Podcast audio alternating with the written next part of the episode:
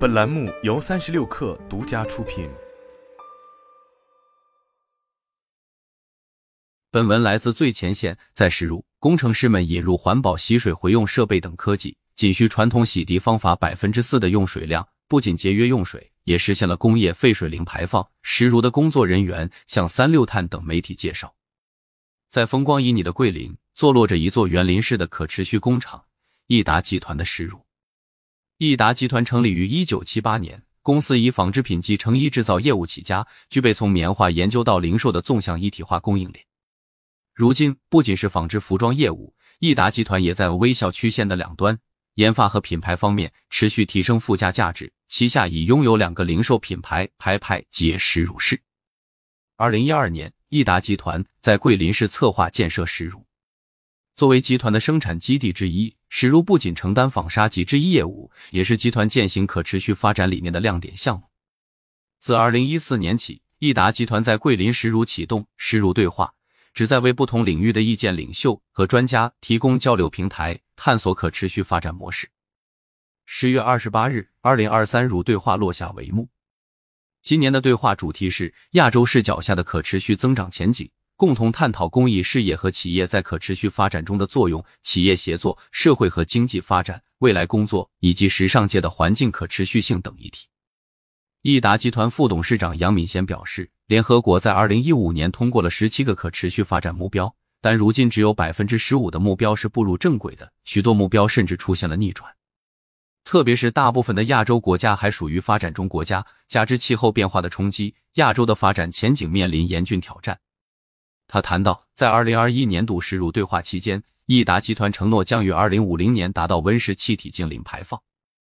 截至二零二二年，益达集团已在二零零八年基础上成功减排百分之四十七。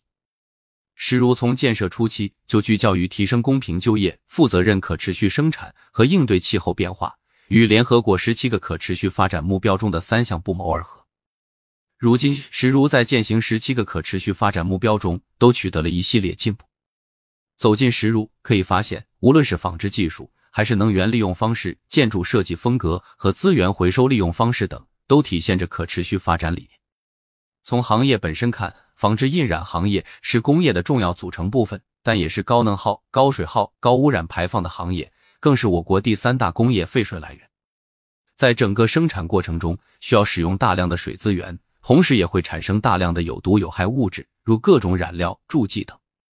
为从源头减少水污染，益达集团开发了非水染色和天然染色等工艺，并在实如开展持续探索。不同于传统水介质染色，非水染色工艺采用绿色可回收的有机溶剂进行染色，这意味着无需对纱线进行前处理和染色后处理，整个印染过程完全不使用水，也无需添加助染盐等化工料，就能达到甚至超过传统水介质染色的效果。据悉，益达集团采用飞水染色的环保衬衫产品已经上市。在天然染色技术方面，益达集团采用原生态的染料植物为来源，主要从植物的根、茎叶及果实中提取，例如靛蓝、茜草、死草、红花、桑茶等。